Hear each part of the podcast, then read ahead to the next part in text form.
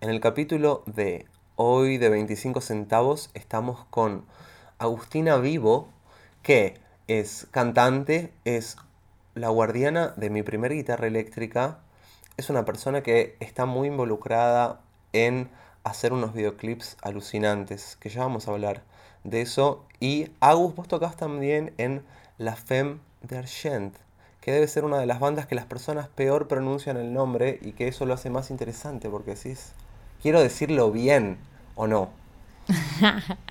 sí, tal cual.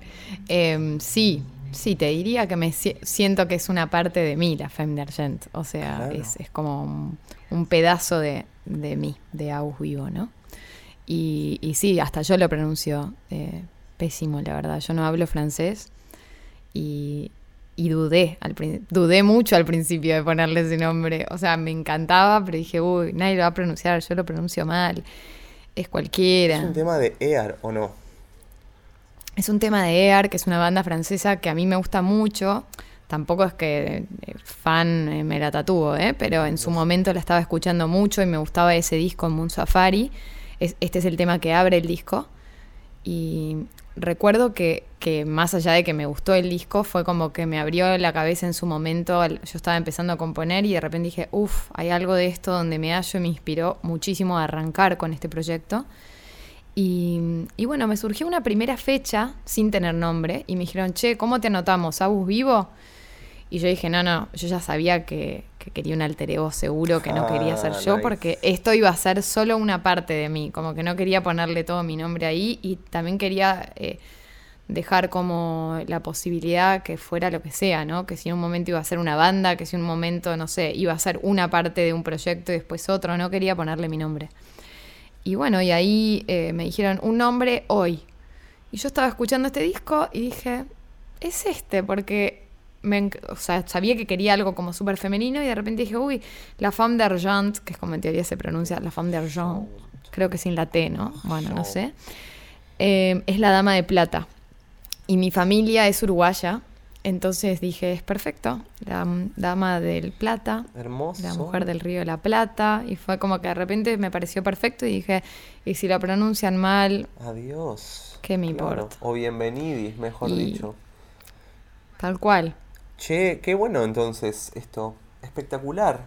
Menos mal que hice esta pregunta que ya la habrán hecho en otros momentos. Claro, porque también pasa que yo sabes que conocí a Ear en Vírgenes Suicidas, ¿viste la peli? Uf, que hicieron el soundtrack hermoso. Claro, y dije, ah, una banda era chico, porque creo que esa peli es del 90 y algo, ¿no? Eh, sí. Y dije, qué loco que una banda pueda hacer toda la música de una peli. Eh, obviamente que había mil casos antes que esos, pero fue cuando yo me di cuenta que una banda hacía todo claro, cuando se te reveló esa claro, fue como, Dios, no puede ser. Qué buenos que son, porque también... Esa peli es hermosa. Muy buena película. O sea, las, bueno, Sofía Coppola, las actrices, o sea...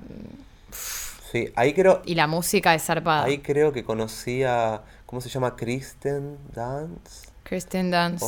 Claro, que ahí estaban como, creo que en los comienzos, pero tiene una cosa la peli que es como oscura, pero súper como adolescente a la vez y la música, a veces hay escenas re alegres que, y la música es returbia, hay mucho cinte y eso creo que ustedes lo tienen, ¿no? Como que hay un flash de cintes eh, en la banda.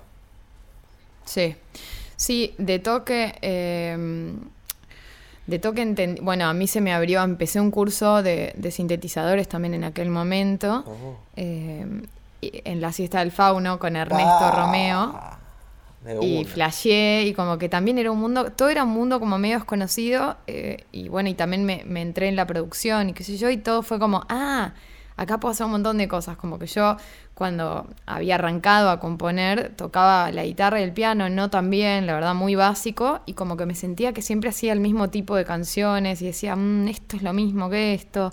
Y de repente como los sintes me, me abrieron una posibilidad de encontrar un sonido, ¿viste? Como que dije, va, podés crear el sonido, como sin ser, porque de repente, qué sé yo, una vez que ya tenés un dominio súper virtuoso de otro instrumento, de un instrumento en sí, lo podés como exigir y, como eh, afinarte y encontrarle tu propio sonido. Pero al principio para mí la guitarra era, qué sé yo, toco normal. Y en los sintes, inclusive sin saber tanto, tenés como una posibilidad de generar el, eh, de, de inventar tu propio sonido, manipularlo a tu forma, ¿no? Y eso me divirtió mucho, me abrió la cabeza y bueno, ahí fue que también decidí que, que el sonido iba a tener sintes. La tipa bueno, además casual, fue a la siesta del fauno de una, o sea, sin intermediario, nada en el medio, ¿viste? Sí. Como pa. Sí, sí, caí re bien parada. Yo eh, soy muy afortunada, no sé si es por mi ascendente en Sagitario o qué, Katso, pero, pero en general como que cuando tengo un deseo de algo y lo visualizo un poco se me ordena y lo del fauno fue así. Bien, si alguien está escuchando y dice, ¿qué es la siesta del fauno? Es como básicamente el estudio por excelencia de síntesis, como toda una nerdeada de sintetizadores súper analógicos, y eso quiere decir que hay cableríos por todos lados, y creo que lo ves, es un poco más palpable, ¿no? Porque el mundo de los sintetizadores capaz lo vinculamos con el MIDI y con no tener un vínculo capaz tan tangible, ¿no? Claro, este es como una especie de, de galpón en San Telmo que, no, cuyo dueño, que es Ernesto Romeo, colecciona sintetizadores desde los 70, no sé, Claro. eh, y tiene unos bichos que no se pueden creer. Bueno, de hecho, él me contó que los de EAR, eh, cuando vinieron acá hace unos años, le alquilaron todos los equipos a él. Tal cual. Tengo entendido Eh. que también hace eso, ¿no? Como que alquila cosas específicas que... eh, qué lindo, qué lindo las personas que se dedican a algo re específico, ¿no? Tipo, voy a, voy a Mal. coleccionar cintes toda mi vida. Listo. Es esto. En una época me puse a pensar como trabajos bizarros, ¿no? tipo, no sé, la gente que pinta, por ejemplo, los que maquillan a los muertos, qué sé yo. Tal cual, hacen eso. O- lo- o los que hacen, por ejemplo, eh, los que emban- en, ay, embalsamar, Embalsamar, claro. los que embalsaman a los animales. Tal cual. Qué sé yo, esos trabajos rarísimos. Tal cual. A mí me flashea también las personas, ponerle que dicen, voy a estudiar toda mi vida este tipo de cebras, porque me parece que vale la pena desarrollar esta cebra. O sea, qué, qué capacidad de, de no, digamos, distraerse con otras cosas. No, y hay peores. Yo tenía un amigo que era astrofísico y que estaba estudiando, no sé, tipo, es que no sé ni el nombre, tipo, una estrella que no sé qué, ¿entendés? Que, no, no te puedo decir el nombre, pero era tipo Novo, no sé qué. Wow. Y, el- y algo que ni siquiera iba a tener en algún punto, o sea, es re, re poético, pero es re abstracto también, como algo que ni siquiera iba a ver nunca y que no tenía ninguna incidencia directa en nada. Qué envidia. Era irrelevante. Qué envidia, ¿no? Porque después uno se está amargando por no saber eh, cosas. El tema es que las respuestas en, en lo, en, en lo profesional, creo que todas las personas se deben ir con, a dormir con sus dudas y se despiertan y desarrollan eso. Es como lo de estar trabado. Hace poco eh, había leído una frase de, de Erika Badu, viste, que decía como que no existía tanto el flash de eh, ese bloqueo de la escritora, sino como que lo veía como un momento donde te estabas cargando, como un loading time, ¿viste? Temas que capaz lo entendemos después. Capaz él estudia 15 años ese astro y llega una revelación espectacular. Seguro, o de eso o de otro asunto, que decís, uh, esto lo relacioné para cocinar tartas. 100%, nunca sabes. Totalmente, pero es loco como cada uno se, nada, se, se come esa idea y como lo, lo toma. Agus, vos dijiste entonces, yo componía desde la guitarra, quiero empezar como a hacer, eh, abarcar las canciones desde otro lugar, ahí aparecieron los sintes, te pusiste a estudiar, y cómo llegó después a componer más en grupo que involucra eh, tener otras personas, capaz la democracia inclusive. Eh, sí, estos, mira, estos dos temas, el que salió ahora es diferente y uno que va a salir en, en febrero, eh, son los primeros dos que compuse eh, de forma, bueno, con, en conjunto con, con los otros integrantes del proyecto. O sea, obviamente que ya había tenido el ejercicio, había hecho el ejercicio de componer en conjunto con gente, pero nunca para la FEM había como gestado una idea de cero en grupo. Fue la primera vez y estuvo increíble. De hecho, yo pensé que me iba a costar un montón porque es como mi bebé y yo como que soy medio de querer como tener control sobre todas las cosas del proyecto y fue hermoso porque fluyó muchísimo.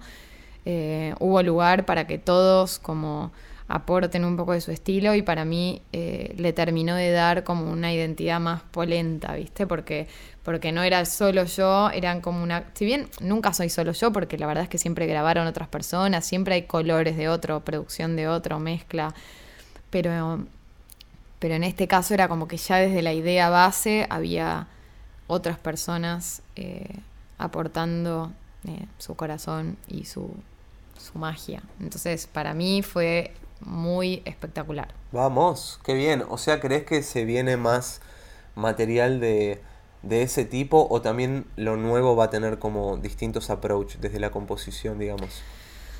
Yo creo que va a haber diferentes approaches porque por un lado también me pasó que ahora en la cuarentena volví a componer sola por eh, nada, porque estuve aislada, digamos, entonces me volví a encontrar componer sola desde otro lugar.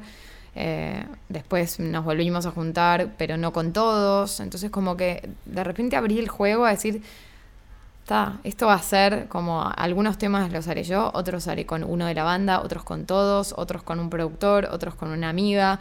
Eh, entonces como que se habilitaron un montón de posibilidades y, yo también entendí que no había que no había una sola forma, no era tipo, ah, o yo sola o con banda. Puedo estar todas y eso lo hace súper rico también. Aguante. Uno de mis miedos cuando empecé a tocar en así en formato solista, llamémosle, era como que eso, decir, uy, voy a estar súper solo y fue todo lo opuesto, cada vez toco con más personas y, y, los shows se van como resignificando. Creo que está buenísimo eso, de estar como haciéndolo. Vos también eh, Aus, en esto de los clips, en el último clip, que no sé si es del último single, me parece que sí. Eh, no, me acuerdo, no me acuerdo el nombre ahora. Pero ahí. Es diferente. Ahí va, es diferente, tal cual. Temón, me re gustó ese tema. Un temón. Gracias. Sí, hoy estuve tocando también. Si te vas no ah. Ahora lo vamos a, inclusive, ¿saben qué? Vamos a, voy a cantar cuatro segundos de esa canción en algún momento de esta entrevista de nuevo. Prepárense. Sí, prepárense. Entonces, hay, en el, en el videoclip también hay todo un flash como de danza eh, que ya lo venías tirando como algunos pasos alucinantes, medio de espadachina eh, y demás. ¿Cuál es el vínculo con, la danza tuyo, Agus? A mí siempre me gustó mucho bailar, em, siempre. Y, creo que ahora lo estoy empezando a liberar en la banda y que creo que eso sí va a ir increyendo cada vez más porque cada vez siento más ganas y siento el cuerpo más libre. Y también me siento como que ya no necesito algo que necesitaba antes, que es tener tipo los instrumentos adelante mío, ¿no? Como que antes me ponía el cinte adelante. Al principio, como ni siquiera había otra persona tocando cintes y bases, yo estaba como adentro de una cápsula llena de cosas, re estresada, en tener que apretar todos los botones que tenía que apretar y estaba cero conectada con, con cantar. Eh, pero tenía una especie de necesidad súper, eh, no sé si es infantil, pero como de, de, de, pichi, que era que necesitaba como, che, eh, esto es mío, yo tengo como este, esto que te hablaba del control también, ¿no? Y de a poco lo fui soltando, delegando, apareció la banda y de repente dije, uy, hay otro que lo hace mucho mejor que yo, hay otra que puede hacer esto, no sé qué, y de repente fui soltando y ahí empezó a aparecer como un, nada, de vuelta mi, mi voz, que siempre fue mi instrumento principal. Y en mi voz sentí más el cuerpo y volví, empecé a bailar, empecé a soltar y ahora ya quiero como correr todo y tener espacio. Eh, y la verdad es que me encanta bailar, me encanta y la música de la FEM siempre tuvo algo así como no sé, que pues yo lo sentía en el cuerpo y que a mí me hacía ya, ya moverme. Hay unos movimientos muy y buenos. todos los movimientos, esos bizarros, eso no sé cómo pasó, porque no, no, nunca hice nada que tenga que ver con ni un arte marcial. Eh, siempre me fascinó todo ese mundo. Pero no más que eso, eso empezó a pasar en vivo con lo que me generaba la música y de repente fue como, bueno, son movimientos, como que terminaron siendo parte de la identidad del proyecto, porque a, fin de cuentas yo termino moviéndome de, de esa forma.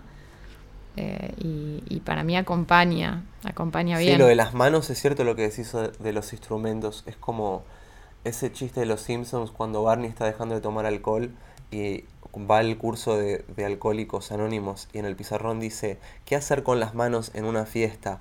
como que decís, claro, tipo, ¿qué hago con todo esto? Posta. Mal, y en el instrumento creo que es eso, como te pasó de cantar distinto sin el instrumento cuando hubo ese cambio. Obvio. Radical. Siempre lo fue porque además, eh, para mí, como te digo, mi instrumento principal siempre fue cantar. O sea, para mí siempre todo el resto de los instrumentos iban eh, para acompañar mi canto. No, no era como que a mí me nacía ir a eh, como eh, a tocar la viola y aprenderme un solo. Como que yo quería acompañar mi canto. eh, quería poder hacer armonía. O sea, no, no me interesaba eh, a priori lo otro. Después, obviamente, que me fui interesando eh, por, por adquirir un poco más de técnica y todo, pero, pero es súper distinto. O sea, los solos de guitarra metaleros vinieron después, digamos. Sí, sí, sí, eso desde que llegó la viola. Perfecto. Estoy ahí, viste, Vamos. tirando arre. Vamos a- Ojalá, ese es mi sueño, te digo, ¿eh? poder hacer un solo tipo Saint Vincent. Buena. en Claro, vivo. claro. Uf. Va a pasar. Sería mi es más, lo, ca- lo total. acabé de, ver de alguna forma. ¿Lo viste? Sí, Ah, lo- lo acabé ojalá, sí, requiere trabajo, te digo. ¿eh? Agus eh, había puesto en, creo que en Instagram o en alguna red, si, si alguien tiene una guitarra eléctrica eh, que no esté usando, qué sé yo, eh, me la puede prestar. Yo le digo, Agus, tengo una, pero... En la En cuarentena. la cuarentena iba, es verdad. Y te dije, tengo una, pero es como, es mi primer guitarra, es- o sea, mil... No, y lo mejor de todo para mí del cuento es que, que yo casi ni te conocía. Claro, es verdad. O sea, yo te había visto una sola Es vez. verdad. Nos conocimos por, claro, por la web y por Clara Truco, nuestra querida amiga, y es verdad, solo esa vez. Pero claro, yo tenía esa guitarra y es como, che, pero mira que está posta que no la uso hace no sé cuántos años. Y fue como una transformación espectacular. Yo la veo ahora cómo suena, cómo está toda brillosa, toda calibrada, toda contenta en su hogar. Es como, sí, qué grosa. Eso habla mucho de vos, Aus. Es re lindo hacer eso para mí, como con cualquier cosa, ¿viste? Esas cosas que uno dice, uff, no la necesitaba o ahora y otro le puede dar eso y como está buenísimo no tener las cosas en desuso. Uf, ¿viste? y en los instrumentos, además, no solo que les hace mal que no, que no se toquen, sino que suenan mejor. Yo la otra guitarra eléctrica que tengo hace 10 años, ahora 11 años van a ser, siento que ahora está sonando bien, después de 10 años de tocar, está sonando mejor inclusive. Eh, y eso es re lindo, como me encanta el vínculo con el instrumento. Nunca pude... Nunca fui tampoco de los que vende guitarras y de los que compran nuevas. Es como que tengo esta guitarra eléctrica ahora, esta Telecaster que la conocí, me enamoré y fue como listo. Por ahora estamos en un vínculo ahí. Sí, sí, yo ni hablar. Además, a mí la verdad es que me marea tener muchas cosas. Eh, no termino usando nada. De hecho, ahora que te comentaba que tenía ganas de, actualizar mi computadora, y que yo dije, bueno, si eventualmente compro una nueva y la tuneo toda de vuelta, quiero tener como un par de cositas nada más, porque ahora tengo la computadora estallada de plugins, estallada de instrumentos, de BCT, de cosas que no uso, que ocupan espacio, que la hacen más lenta. Y digo, ¿para qué tengo todo este bardo? Como ir adquiriendo, pero bueno, son cosas también de la edad para mí. Como que al principio decís, quiero todo. Tipo, ah, todas las, ah, quiero todo, hay que tener, hay que tener. Y después decís, uff, no, mejor. Como cuando te mudás y decís, eh, ¿para qué tenía toda esta mierda acá? ¿Para qué sie- 70 Si kilos? uso un solo pantalón. Tal cual. ¿Entendés? Eso de la ropa es impresionante. Pusiste la otra vez, Aus, que habías visto Soul y la vi. No vamos a spoilear nada de la nueva película de ¿Lloraste? Pixar. Te digo que muy cerca me, me emocioné zarpado. Es como... Muy elevada, ¿no? Uy, no lo puedo creer. Vean Soul ayer, si pueden. Yo no sé si un niño puede. No sé qué carbura un niño sobre todo eso. Es cierto que no, no, es- no sé si es una peli para que la vea un niño, pero me gustó mucho también la temática que tiene de...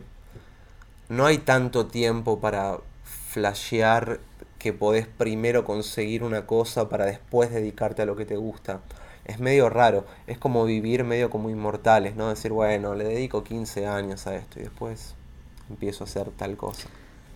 Es raro, sí, bueno, yo eso por suerte, eh, no sé, lo agradezco, supongo que a mis viejos que también me han, me han dado el apoyo, pero por suerte eso lo decidí hace rato. No voy a decir, hago toda mi vida, es increíble, todo, digo, porque cuesta un montón también tomar esa decisión, pero no sé, mal que mal, estoy como contenta con mi día a día, ¿viste? Aguante eso. Y como que siento que de toque estoy haciendo cosas que me gustan, no sé. Eh, entre hacer música, tocar, componer, dar clases, como que todo me parece que, que suma en este mundo. Agus, entonces tu forma fue cuando empezaste a relacionarte con la música, empezaste a estudiar de qué manera, más académica, más eh, maestras, maestros particulares. Sí, em, no, cuando terminé el colegio eh, y decidí que quería estudiar música, me metí en la UCA, no, re formal, eh, porque soy bastante nerd y porque necesitaba en aquel momento que alguien le dé un marco porque me daba mucho miedo también. ¿En la UCA qué composición? Me anoté en composición eh, y después también hice producción. Eh, y sí, de hecho, ayer fui a buscar mi título.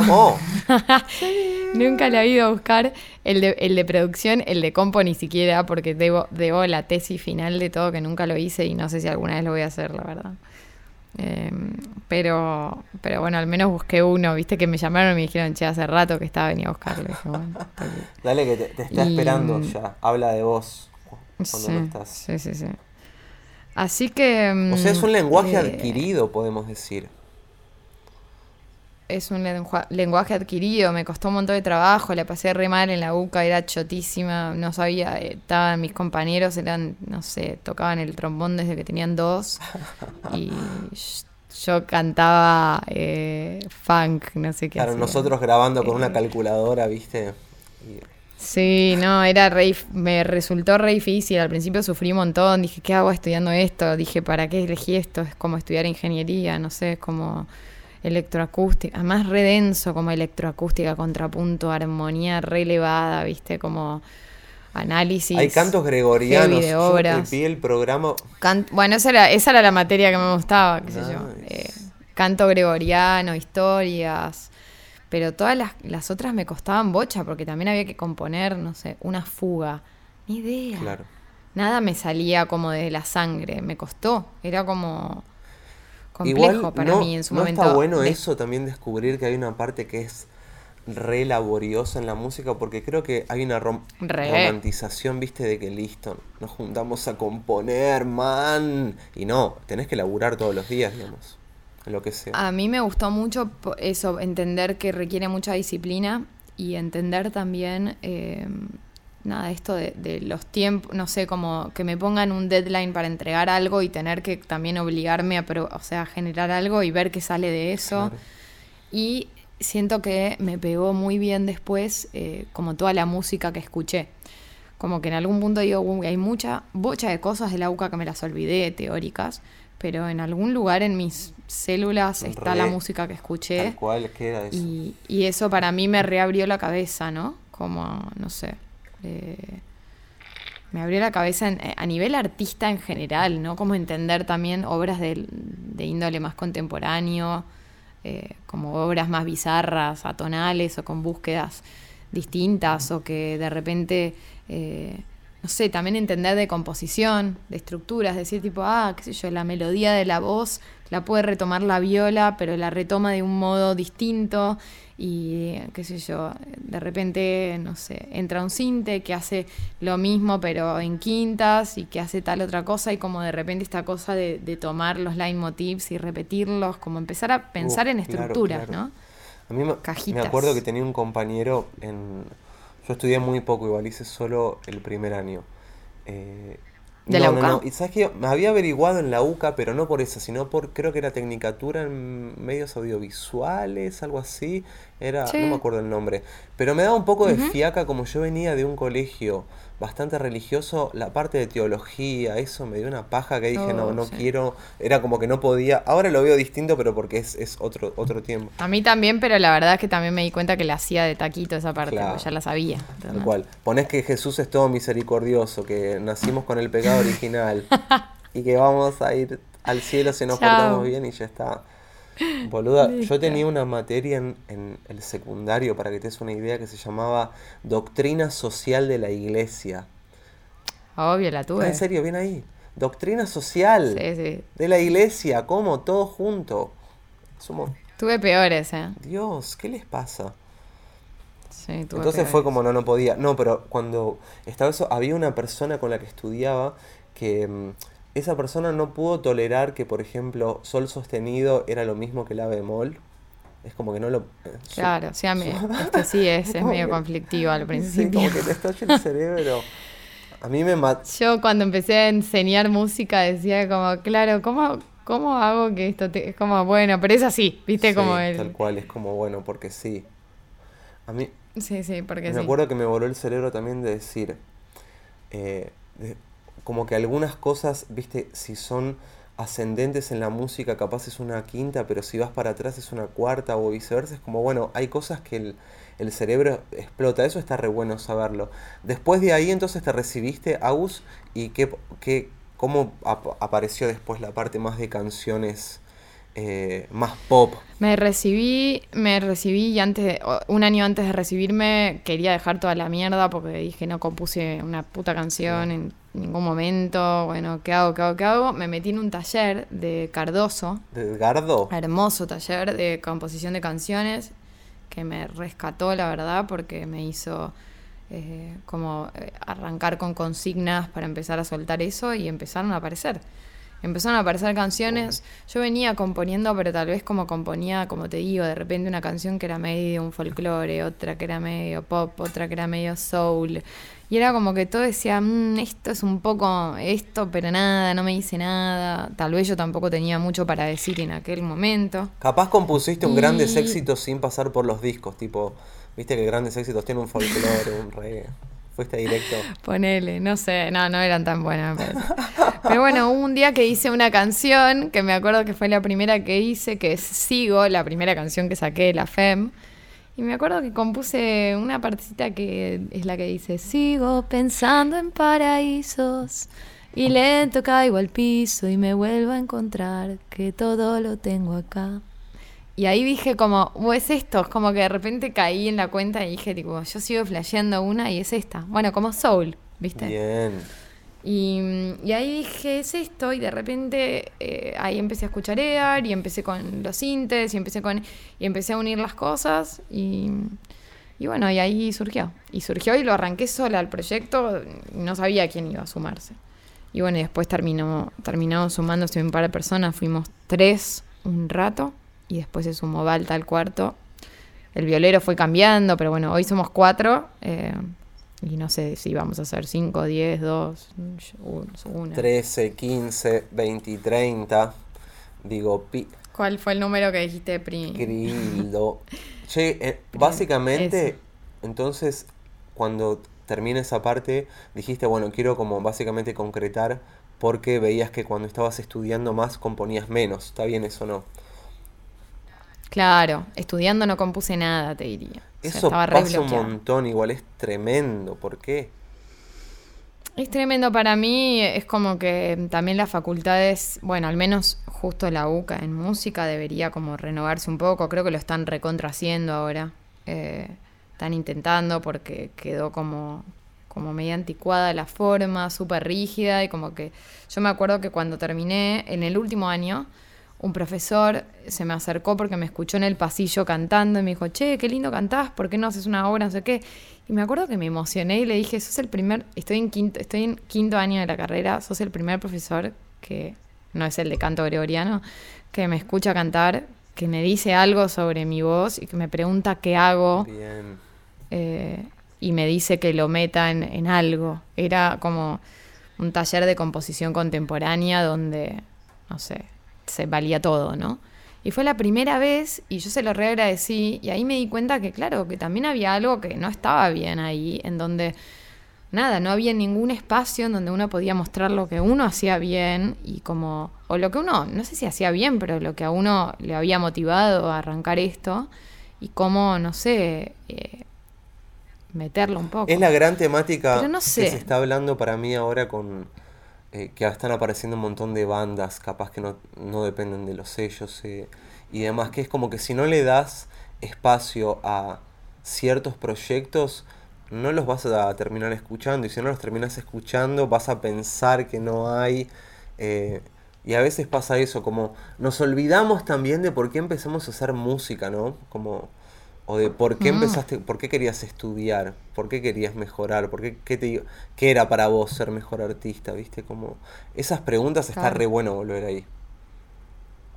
Sí, total. Pero bueno, también uno entiende que a veces es parte, no sé, es parte del proceso educativo en algún punto. O sea, si bien hubiese estado buenísimo que haya algunas materias que también te colaboren con esto que te digo, pero en algún punto también está bueno que te estas reglas que te metan, ¿eh? de que haya un momento de como autorrevelación, no sé, porque de ahí surge todo también, ¿viste? De conocer las reglas, de hartarse de ellas, de querer ir a romperlas. Eh, no sé, en algún punto siento que es parte natural y entiendo también como educadora, porque yo también doy clases bastante, que es parte también, como que es imposible enseñar con absoluta, absoluta libertad. Hay que poner algunos límites al principio Re. para explicar algunas cosas. Entonces, eh, en algún punto no está mal, pero para mí es una combinación, ¿viste? Es como que hay que, hay que tirar esa data dura, pero también hay que dar un poco de espacio al otro, porque si no, la UCA dejaron todos. Yo me acuerdo que arrancamos, no sé, 70 y terminamos 16. O sea, una cosa así. Claro. Es que también ya de por sí el artista tiene como una tendencia a sentirse poco valorado o valorada. Entonces, ya la par- si le Mm. sumamos la parte académica y las notas y todo eso, y también la vida, andás a ver, capaz eh, no estabas en esa para estudiar en ese momento, es un asunto. Sí, y que te corrijan una obra, qué sé yo, rarísimo. Claro, tal cual. En ese momento ya tenías tu auto rojo espectacular, ¿no? Sí, o sea, el auto rojo es de mi abuela, mi abuela aún vive, pero por suerte no maneja más. Eh, digo por suerte porque ya hace rato que manejaba para el orto y seguía manejando el Renault, era un peligro total. Y, y yo iba, iba a Capital, yo vivía siempre, viví siempre en zona norte, y iba a Capital a la UCA y me quedaba muchas veces a dormir en su casa y le robaba el auto para volverme a la mía y como que empezó esa dinámica hasta que un día eh, ella entendió que no podía manejar más y, y yo aproveché a decirle que yo lo re necesitaba. Claro, por favor. Y, y fue como que hicimos el pase y ella me dijo, bueno, yo te lo voy prestando. Y fue así hasta que me dijo, bueno, oficialmente te lo regalo. Vamos, hicieron como un... Así que me la regaló. Fueron preparando el Soy la, regalo. soy la nieta mayor y, y pegué auto, la verdad que sí. Y además es un autazo. Oh, está buenísimo, me encantó. Y buena conductora además, Agus. Entonces, después de ahí tu abuela apareció en un videoclip de la FEM. em, que vamos a hacer una mención especial entonces a eh, las personas que estaban haciendo un poco toda la parte de imagen. Eh, Podemos hablar un poco de eso porque está buenísimo. Posta que está muy zarpado lo que están haciendo. Realmente zarpado. Me re gusta. Toda la parte de luces y la fotografía está súper. Sí, está buenísimo. La verdad es que este último video quedó bárbaro. Bueno, los dos últimos quedaron muy buenos. Eh, el corto y, y este último que hicimos es diferente. Y, y sí, son producto de algo que buscamos desde los shows también, de como un trabajo de, de importante de la luz y la oscuridad y cómo, y cómo acompaña eso. Eh, todo el flash que se muestra que no. Es verdad, hay mucha oscuridad, bien dicho eso, buena, bien resumido. Sí. Hay como elementos súper fuertes en las luces, pero es verdad que hay mucha oscuridad. Hay mucha oscuridad que para mí es lo mismo, el mismo juego del silencio, ¿viste? Como, o de hacer cosas minimalistas, que es como que dejas también eh, lugar para el pu- para el que lo, lo- lo recibe. Bien, claro, confiar en el público. No, no, no, como si no, no, lo da, no le das todo y no le das la mano en todo momento y le decís que tiene que ver, sino que a veces tipo en ver muy, po ver muy poco, ver negro o escuchar silencio, les das lugar a que ellos recreen también. Hermoso. Además, claro, comparás, como que si no hubiese eso, no, no está lo otro, digamos. Claro. Bueno, entonces eso lo hizo, además de shout out to Inti Patrón, arroba Ah, Inti punto patrón, hashtag amarle. Entonces, eh, también, eh, ¿cómo fue ese equipo de, de laburo? ¿Cómo, o sea, ¿cómo llegaron a hacer eso? ¿Dónde- ¿Cómo plan- se planteó la idea del último clip y eso? Perdón, del último Em, clip que me gustó mucho el tema y me gustó mucho en el tema que tiene un outro hermoso, una parte final que se va, que es como que se va medio bailando pero en un fade out. eh, Sí. Buenísimo, me re gustó ese detalle del tema, porque es largo en ese sentido. Avante. Es que ese detalle, es- es- eso fue algo que sucedió en el vivo y cuando grabamos dijimos, en principio eso no iba a ir, fue como, no, esta es la flasheada zapadita del vivo. Y después fue como, che, yo re quiero que esté. Le extrañaron. Y Balta, que es el que Balta, que es el que toca los síntesis programa en la banda ahora, que, que fue quien, quien tomó la batuta para eh, producir este tema, me dijo, dale, si vos estás, como lo tiramos. Y fue como, sí, estoy, como, y si a alguien le aburre, que lo cambie. Bien, perfecto. Así que quedó largo, pero para mí quedó Quedó piola. buenísimo. Eh, no sé, es como ru- rutero. Y bueno, y el equipo audiovisual, eh, bueno, la dirección la hace Santi, mi novio, que ahora capaz va a aparecer, se fue a la ferretería. Buenísimo lo que hace el alto ¿Eh? capo. Él es un capo, sí, nos conocimos laburando y la verdad que te... Nada, a mí me enamoró mucho también su forma de, de, de- de ver todo esto, ¿no? Y él, y él también se sintió muy a gusto con el proyecto y es como un lugar donde él empezó a bajar sus cosas. eh, así que como que nos, nos servimos el arte del uno al otro y eso es re lindo también de compartir. Y, y bueno, y él, eh, él hizo la dirección, después Inti trabajó en el corto, trabajó en la fotografía y en este eh, hizo la foto fija, que quedaron como arte de tapa y póster del, del video, quedaron zarpadas. Buenísimas quedaron. Eh, sí. Y después un equipo enorme. En este último video las luces las hizo Lucas Nievas, que es quien nos hace las luces en vivo. El video, el último lo filmamos en Niceto, de Oh, hecho. no sabía. Eh, lo hicimos en Nicetos y la idea no era que se note, digamos, pero sí lo usamos porque queríamos un lugar que ya disponga de, de la luz en vivo, porque queríamos como, eh, como recrear lo que pasaba en el vivo. Como que lo que pasa mucho con la FEM es que es muy distinto el vivo de lo que hay en Spotify, ¿no? Muy distinto. La verdad es que te diría que son, parece otra banda.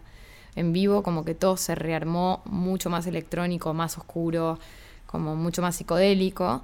Y en Spotify quedó más un mood más de canciones, ¿no? Y en algún punto fue como, bueno, ¿qué vamos a hacer? ¿Regrabar todo este material? Y fue como, no, no, el vivo es una cosa y acá en. Spotify hay otra.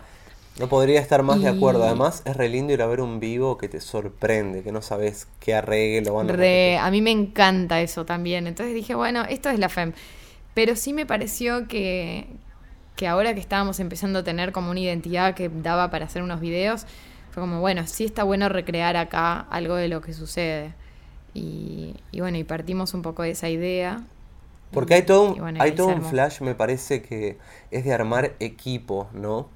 Eh, que están haciendo ustedes. Porque Inti ya estaba laburando, obviamente con tu novio ya venían haciendo cosas, eh, el equipo ya eh, es más grande. Eh, me refiero a que no fue un clip que fue como de la nada armar todo el equipo, era todas, todos satélites, ¿no? Sí, es toda gente que está ahí orbitando tal cual, que está ahí orbitando en la FEM y que, y que trabaja y que le, le encanta la banda y que siento que eso, como no sé, por ejemplo Bambi, que es la chica que hizo arte en el cortometraje y que en este, bueno, y siempre me hizo el diseño gráfico, ella se me acercó a decirme, che, este proyecto me encanta, quiero hacerle el diseño gráfico. ella me lo dijo. hermoso. Y así fueron eh, acercándose muchas personas a la FEM. Eh, como que no, no las fui a buscar y eso me encanta, como que realmente apareció gente que decía, che, yo quiero bajar mi, mi arte acá porque me parece que es un lugar espectacular y que a mí me da mucha cabida. O lo siento afín a, a mi, a mi tipo de diseño gráfico, por ejemplo. Eso es ¿no? genial. Eh, o Inti también, lo siento afín a mi modo de sacar fotos y a mi modo de editar, como bueno, avanti. Y en, y en esa cruza, bueno, yo obviamente que también manifiesto las cosas que a mí me gustan y, y en esa cruza se arma, se arma algo interesante. Qué grande. Agus me pasó esto la otra vez. Estaba viendo que en. Viste que Spotify sumó como un botón básicamente que ahora pueden hacerte una donación de dinero directo al artista Sí. a- eh, desde Mercado Libre. Y yo pensaba, o sea, lo primero que pensé fue como, buenísimo. Yo me di cuenta re tarde de eso. Claro, pero Lo puse hace re poco. Claro, yo no lo puse todavía, pero lo que, lo que pensaba es. Porque al principio eso dije, bueno, genial, pero es muy rebuscado pensar que sigue siendo como alimentar la idea de que te den como esa idea de limosnas o que sea que justamente necesitemos esas cosas porque obviamente me, me vendría súper bien, a- creo que a todas las personas nos viene bien ayuda económica. Sí, también lo, lo, o sea, lo, te lo puedes quedar o lo puedes donar, puedes hacer lo que quieras, pero, o sea, ¿qué es lo que te causa? Por vos? ejemplo, Bandcamp lo que tiene de piola es que eh, si a vos te compran el disco, te dan el 100%. te da el 100% de la Exacto. plata. Pero 100%, esto vos le estás dando a cambio a esa persona como tu disco en alta calidad. Esto siento que es realizar una donación al artista. Entonces es como que te da plata a la gente medio porque para dar... Ya que Spotify le paga como el Claro, sí, orto. mal, mal. Como que siento es como que, che, ya que te pagamos 0,000002, Te permitimos que Te- les pidas a los otros que también nos pagan a nosotros que también te paguen a Exacto, vos. y a la vez digo, si, si Sí, es raro, seguimos en ser. el lugar de... Pero esto lo pienso, te juro que no tengo una opinión formada y te lo... lo- lo- No, yo tampoco. pero lo que pensaba es que también si se activan estas cosas son como más motivos para que no haya derechos como sustanciales y fundamentales, piolas, para que no necesites de la donación del- de la persona que le gusta tu música. Sí, puede ser. Puede ser. No sé, yo como que hubo un momento que también me... Digo, hay como algunas batallas que decido luchar y otras en donde me entrego porque también digo, bueno, qué sé yo, eh, mal que mal me sirve para difundirme a un montón de lados y, y genera un montón de, de vínculos. Re, igual yo no, yo no diría de sacar uno o la otra. A mí me encanta estar en Spotify. y- No, no, entiendo, entiendo lo que decís igual, eh, entiendo y, y me lo voy a quedar pensando posiblemente. Y probablemente Em, te responda en otro momento, digamos. Tal cual, totalmente. Esta historia se desarrollará, decís, con el tiempo. Eh, para mí Tal es cual. como un poco la era del complemento en el cual no sé si tiene sentido no estar en Spotify o no- hay en mi caso tengo que estar en todos lados porque mi público es muy de nicho. Aún así como me sorprenden Claro. las personas que lo escuchan, eh, me pregunto estas cosas porque creo que nadie sabe para dónde está yendo bien la industria, si va a ser Nada. claro. sí, es, es re interesante eso. Nada, te diría. Nadie sabe a dónde va nada. Aguante, Agus. Gracias entonces por esta charleta querida. Ojalá puedan tocar en el planetario.